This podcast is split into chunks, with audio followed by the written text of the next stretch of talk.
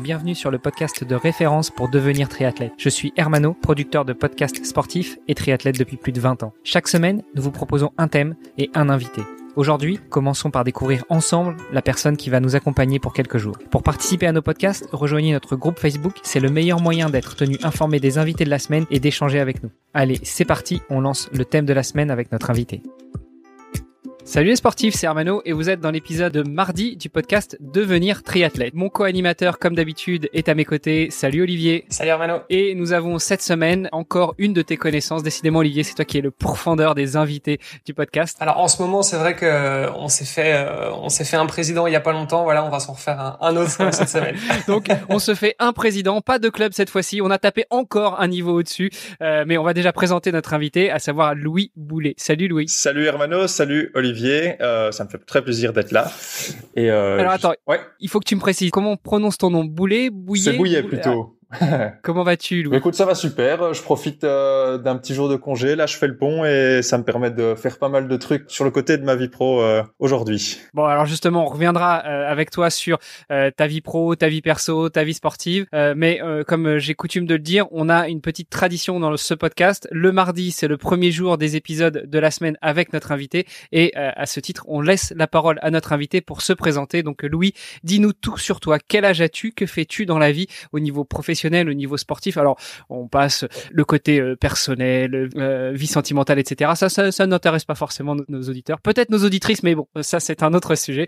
Donc, euh, Louis, le micro est à toi. Qui es-tu? Je suis Louis Bouillet, j'ai 27 ans maintenant déjà. Je vais commencer un peu par ma vie à côté du triathlon, puisque ça va être le sujet principal du jour. Je viens de Bruxelles, j'ai toujours grandi à Bruxelles, et j'ai assez rapidement, plus ou moins, pris goût à une filière plutôt scientifique. Et au bout de plusieurs années d'études, je suis aujourd'hui ingénieur chez Engie. Donc, je suis un ancien collègue de Olivier, un collègue éloigné.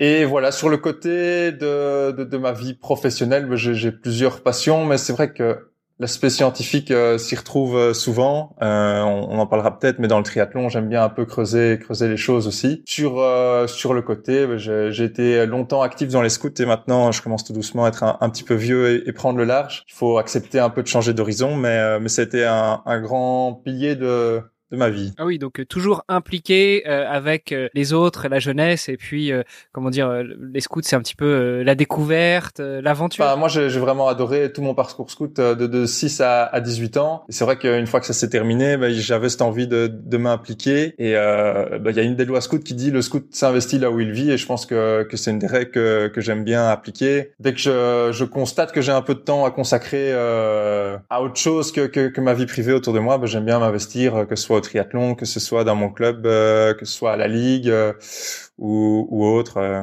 J'aime bien un peu donner de mon temps libre, oui. Alors justement, revenons sur ton temps libre. Euh, tu nous as fait une présentation de toi sur l'aspect personnel et professionnel. Revenons un petit peu sur l'aspect sportif. Qu'est-ce que tu pratiques comme sport? J'imagine que c'est pas du, du curling. Et, et en quoi tu t'impliques dans ce sport? Ben, euh, Le sport, j'ai mis du temps à trouver un peu ma trace. Je suis un peu passé partout. J'ai fait du football, de l'escrime, du tennis un peu de natation à contre-cœur quand j'étais jeune. Euh. et au final, euh, c'est un peu euh, à l'insu de mon plein gré que ma maman et mon prof de gym ont décidé de m'inscrire d'un commun accord au triathlon pour que je me défoule un petit peu à l'époque. Et bon, j'ai décidé d'aller donner une chance et, de m'y essayer. Et c'est vrai que ben, on est 13 ans plus tard et j'en fais 15 heures par semaine maintenant, donc ça, ça a plutôt bien pris. et voilà, j'ai commencé assez jeune. En fait, mon prof de gym m'avait donné cours de course à pied, m'avait donné cours de natation et donc, il, il voyait que j'avais certaines facilités, on va dire. Et euh, il a suffi de rajouter le vélo que je pratiquais déjà euh, pour le fun. Et c'est vrai que ben, le triathlon a l'avantage d'évoluer beaucoup avec l'âge et la pratique qu'on en fait. On, commence jeune avec des courtes distances. Plus on est à l'aise, plus on allonge les distances. Il y a toujours un défi au-delà, donc euh, c'est inépuisable comme ressource de, de fun. Ah ouais, ça je, je veux bien te croire. Bon, moi j'ai laissé le triathlon de côté parce que je sais pas si tu le vois là, j'enregistre dans mon garage. J'ai mon vélo, un de mes vélos derrière là.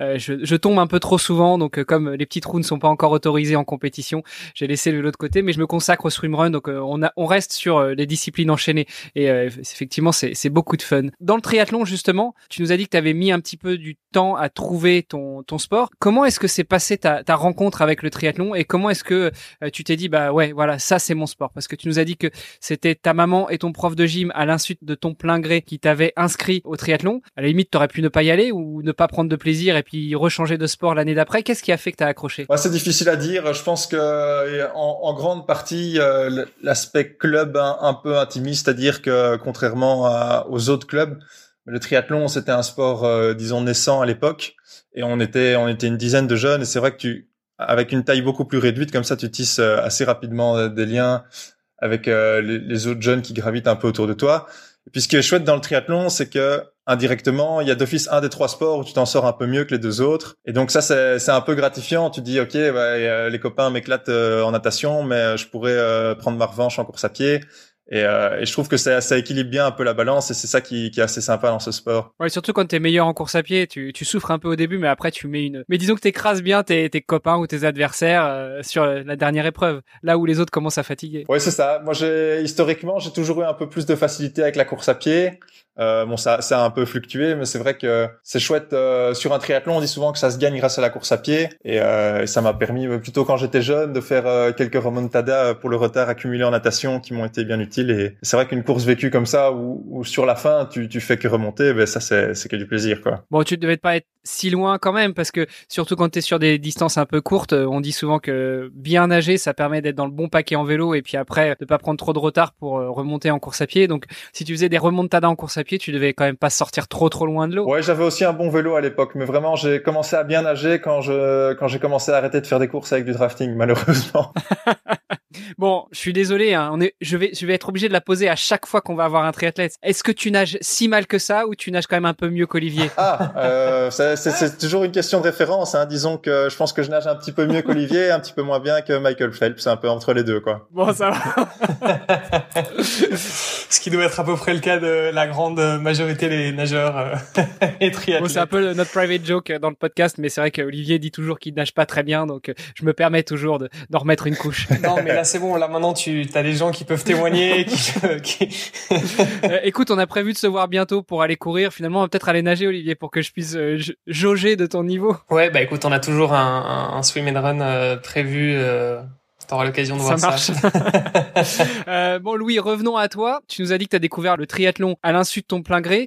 Euh, comment est-ce que euh, tu as évolué au niveau des distances? Quand tu es jeune, c'est assez réglementé. Donc, il y a vraiment une distance euh, standard qui est la même à chaque compétition en fonction de ta tranche d'âge. Quand j'ai commencé, euh, bon, j'ai commencé à 13 ans, mais le temps de me mettre un peu vraiment en compétition, j'avais déjà 14-15 ans. Tu fais des, des distances qui sont à peine euh, plus de la moitié d'un sprint, quoi. Donc tu, tu nages 300 mètres, euh, tu roules 10 km et t'es en cours euh, 2,5-3 ça, c'est des courses assez assez explosives, ce qui correspond bien avec l'âge. Et puis au fur et à mesure, tu grandis, tu grandis. Quand tu arrives à 16-17 ans, là, tu commences vraiment des formats sprint, donc euh, 750 mètres de natation, 20 de vélo et 5 de course à pied. Et en fait, tant que tu n'as pas atteint la, la, tranche horaire de 18 ans, tu peux même pas participer à un quart ou une distance supérieure. C'est vraiment le, le point pivot. Et donc c'est un peu l'objectif que je m'étais mis en fin de réto. Euh, ben, j'étais dans l'année de mes 18 ans et je m'étais dit ben voilà à la fin de ma réto, une fois les examens pliés, je m'entraînais un petit peu et euh, et je j'ai comme objectif de faire mon premier quart. Alors attends, euh,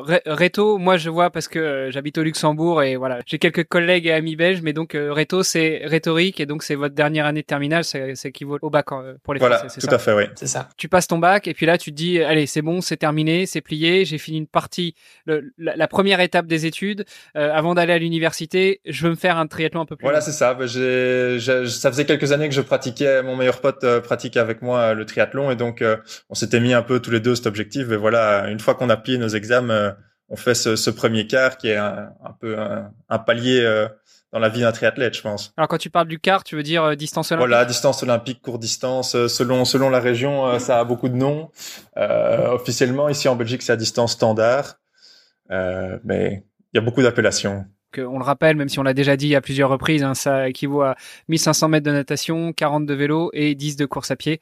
Euh, donc ce qui est euh, effectivement pour des jeunes déjà euh, un peu plus long, enfin beaucoup moins explosif que le, sprint, mais par contre c'est un effort tout aussi exigeant. Ouais, ouais, ouais. Pour un premier, en plus, j'avais pas choisi un format facile, donc j'ai j'ai direct commencé dans une région un peu pentue et c'est une course qui a duré près de trois heures, mais c'est vrai que c'est une autre gestion que le sprint euh, où tu es à bloc tout le temps. quoi. Euh, T'avais fait ça dans quelle région Du côté de Chimay, ici en Belgique, euh, donc euh, au barrage du Ridrom. Ça fait que monter et, et descendre.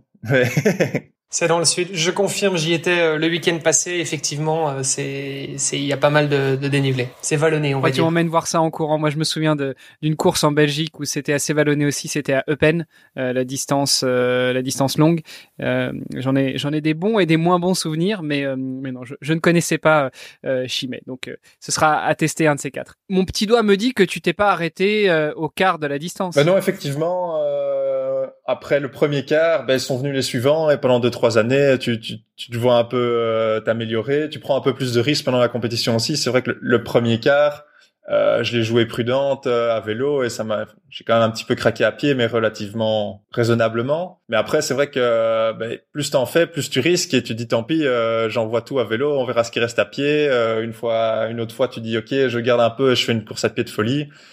Et rapidement, euh, ben, t'as un peu, t'as l'impression d'avoir déjà tout vécu sur quart et donc tu te dis allez si, si, si je commence à être à l'aise sur un quart, ben, l'étape suivante, c'est un demi.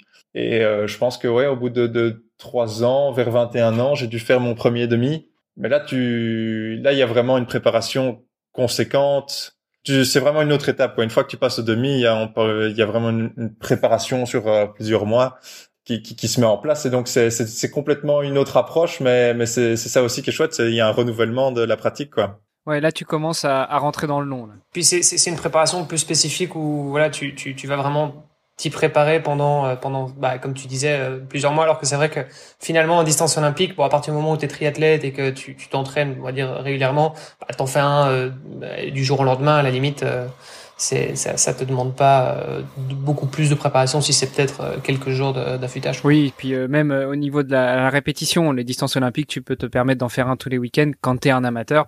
là où les, les demi Ironman voire plus, tu les espaces quand même un petit peu, t'évites de les enchaîner tous les dimanches. Tout à fait. Oui. Et j'imagine que après le demi, forcément, la route est toute tracée vers euh, l'Ironman, euh, la distance. Bah oui, c'est un peu l'étape suivante logique. Hein. C'est vrai que j'ai fait euh, j'ai fait quelques demi, un à deux par an euh, les années qui ont suivi. Et euh, effectivement, au bout d'un moment, tu as l'impression de commencer tout doucement à, à maîtriser la distance. Enfin, je dis ça, mais je pense que je, je m'étais fixé un demi en, à la fin de mon parcours universitaire, donc vraiment à, après ma master 2. J'avais prévu ça après l'été pour avoir bien le temps de m'entraîner tout l'été. Et il y a eu quelques complications sur mon travail de fin d'études qui ont fait que j'ai pas beaucoup euh, dormi de, toute, euh, de tout l'été. Je me suis pas du tout entraîné et, euh, et donc je suis arrivé sur le, le demi de Gérard Mer euh, avec 8 kilos de trop et, et sans aucune préparation. Puis Gérard Mer, ça pas donne. Non, voilà. Donc j'ai vraiment dégusté toute la course, mais bon, dans ma tête, je m'étais dit il est hors de question que j'aille pas à cette course.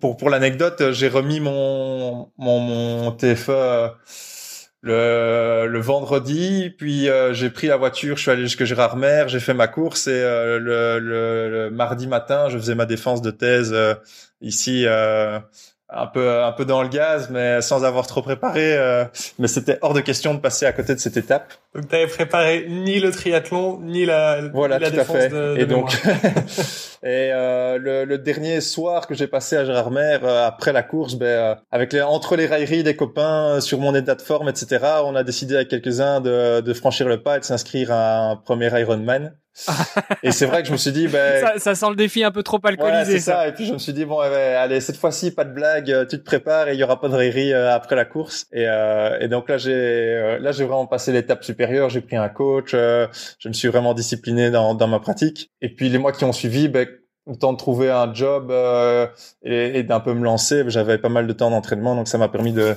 d'un peu plus structurer et d'arriver vraiment euh, en forme euh, à ce premier Ironman. Et puis tu as perdu tes 8 kilos aussi. Ça, ça a bien aidé, oui, la reprise régulière du sport a, a effectivement bien aidé. Et, euh, et, le dernier point qui m'a motivé, c'est que c'est vrai que c'était un peu ma dernière chance pour courir sur Ironman en catégorie d'âge 19-24. Et donc euh, au fond, fond de ma tête, c'est vrai que je me disais, ben voilà, si s'il y a moyen de faire une place euh, correcte, c'est dans cette catégorie d'âge-ci. Après, une fois qu'il y aura vraiment une vie professionnelle et, et tout ça, c'est beaucoup plus dur de, de, se classer face à la concurrence, quoi. Et puis de la densité sur euh, sur les courses, parce que 25-35, je crois que c'est les deux catégories euh, les plus denses sur l'Ironman. Ouais, c'est ça. Et effectivement, ceux qui ceux qui là-dedans ont une vie professionnelle plutôt active ou sportive, effectivement, ben, ils partent avec un gros avantage, quoi. Et puis, bon, faut croire que ça a plutôt bien payé, du coup, cette stratégie.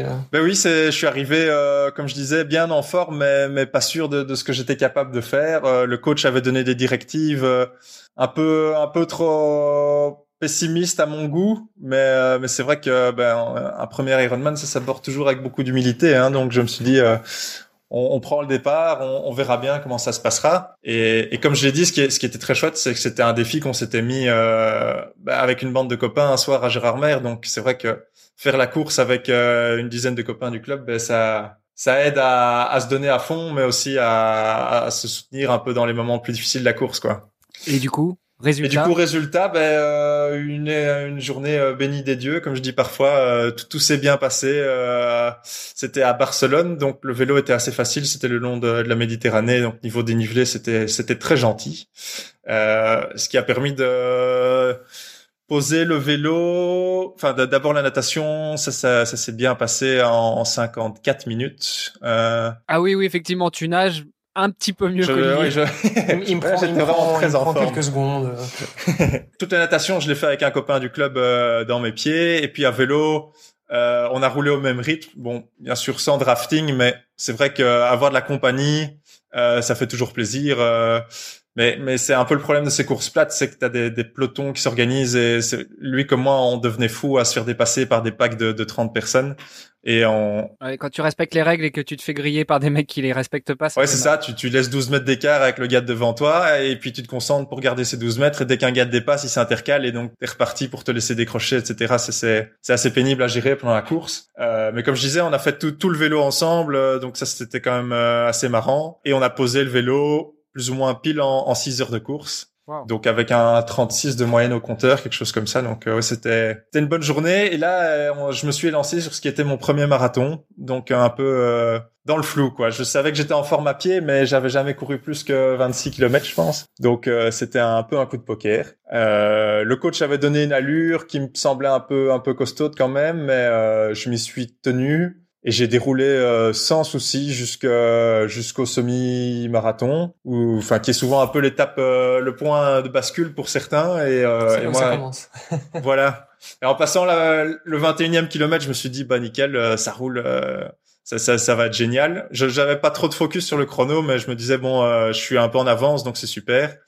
Sur bah, je voulais casser les 10 heures et donc je me disais tout va bien. Et quelle était ton allure du coup sur la sur la j'étais en 4,30 je pense du kilomètre euh, à ce moment-là. Ouais, là tu pétais bien les 10 heures. Ouais, ouais, mais, mais c'est marrant quand t'es en course, des fois tu t'as pas trop conscience de ça. Hein. T'es un peu dans le moment, tu surveilles tes pulses, ta nutrition et tout, et t'es pas t'es pas focus sur le chrono global. Et puis en deux kilomètres, euh, plus rien, quoi. C'est ça qui est marrant dans, ce sport, c'est que une toute petite erreur et tu d'un coup tu tu étais dans le gaz euh, et donc à partir du 23e là je me suis autorisé à marcher au ravito pour juste prendre le temps de bien m'alimenter et j'ai attaqué le coca qui a quand même un apport euh, glycémique euh, efficace. Et à partir de là, euh, ben, tous les deux kilomètres, je courais. Et puis dès qu'il y avait un ravito, je me permettais de marcher sur la longueur du ravito. Et en fait, cette idée que j'allais bientôt pouvoir marcher m'aidait à courir vite entre les ravitaux. Et donc, je, je maintenais quand même le 4,45 de, de, de, moyenne sur le sur sur la fin de la course à pied. Et puis une fois que tu sais qu'il reste 2-3 euh, km, ben là tu tu réfléchis plus et, et tu fonces quoi. Voilà. Et donc au final 9h17, euh, super content de, du chrono final. Euh, C'était une course en trois tours. Et euh, c'est vrai qu'à la fin du deuxième tour, il y a un des supporters du club qui me dit c'est bon, euh, les copains du club reviendront plus, tu peux lever le pied. Et j'étais dans ma stratégie euh, marche course là entre les ravitaux et je me disais ben, j'avance quand même bien, j'ai pas envie de lever le pied, euh, tant pis, on verra bien. et effectivement, quand je passe la ligne et que je vois 9h17, euh, enfin moi j'étais dans ma tête, ça allait tourner autour de 9h45, quelque chose comme ça, pour dire à quel point t'es un peu déconnecté du truc quoi. Tu là je réalise que c'était un chrono de fou. Je me pose après la course, je récupère mes affaires, je sors mon téléphone et là tu vois les milliers de messages dans, dans tous les sens des copains qui ont suivi la course. Puis je vois que je suis deuxième en, catégorie d'âge, euh, surprise totale parce que pendant la course c'est impossible de suivre euh, euh, le truc avec un, un, rolling start, etc. Ben, tu sais pas où sont les concurrents de ta, ta, ta catégorie d'âge. Et donc grosse surprise. Et là tout doucement, ben il y a la question mince, il y a quand même une qualif pour Hawaï en jeu dans ma catégorie d'âge, je savais qu'il y avait un seul slot, donc je me suis dit bon bah tant pis. Euh, deuxième, c'est super pour un premier, euh, ça me va. Et euh, le lendemain, il y a une cérémonie euh, des podiums euh, à laquelle on, on, on s'est rendu. Et c'est vrai que je monte sur le podium de ma catégorie d'âge. Spontanément, en, en descendant du podium, je discute avec le premier je lui pose la question fatidique euh, enfin, sans trop d'espoir en lui disant euh, en anglais parce que je me suis dit euh, c'est une course internationale je vais parler en anglais mais ça veut dire que c'était un français et je l'ai découvert seulement deux jours plus tard. Euh... ouais c'était pas un vrai français alors parce que sinon tu l'aurais découvert après le hi ou le are you going to Hawaii? non je crois que comme il a quand il a répondu au fait qu'il prenait pas de slot j'étais plus concentré sur la réalité et je me suis juste dit oi, oi, oi, euh, et là, c'est c'est vrai, enfin, c'est un instant euh, magique quoi. Quand on quand on te propose d'aller à Hawaï, euh, c'est pour moi c'était inévitable de refuser. Je, je suivais la course euh, depuis depuis que j'ai 15 ans, mais je passais une nuit blanche chaque année à, à suivre la course à Hawaï. Et là, j'avais la possibilité de l'année d'y aller, ben, c'était magique. Donc la question s'est même pas posée quoi. Dingue. C'est une très belle transition pour euh, notre épisode de demain, puisqu'on avait prévu de parler de ton épopée hawaïenne. Donc, euh, bah, Louis, je te souhaite une bonne fin de journée. Et puis, euh, je te donne rendez-vous demain pour aborder le sujet de Louis à Hawaï. Super, nickel. À demain. À demain. À demain, alors. Ciao. Vous avez apprécié nos échanges? Alors n'hésitez pas à aller sur Apple Podcast, laisser un commentaire, passer faire un petit tour sur les différents réseaux sociaux, taguer notre invité dont on remet toutes les coordonnées dans les notes de cet épisode et n'hésitez pas à venir faire un petit tour sur notre groupe Facebook, c'est le meilleur moyen d'interagir avec nous et d'en savoir un petit peu plus sur les actualités multisports du moment. Je vous donne rendez-vous demain pour un nouvel épisode. Salut les sportifs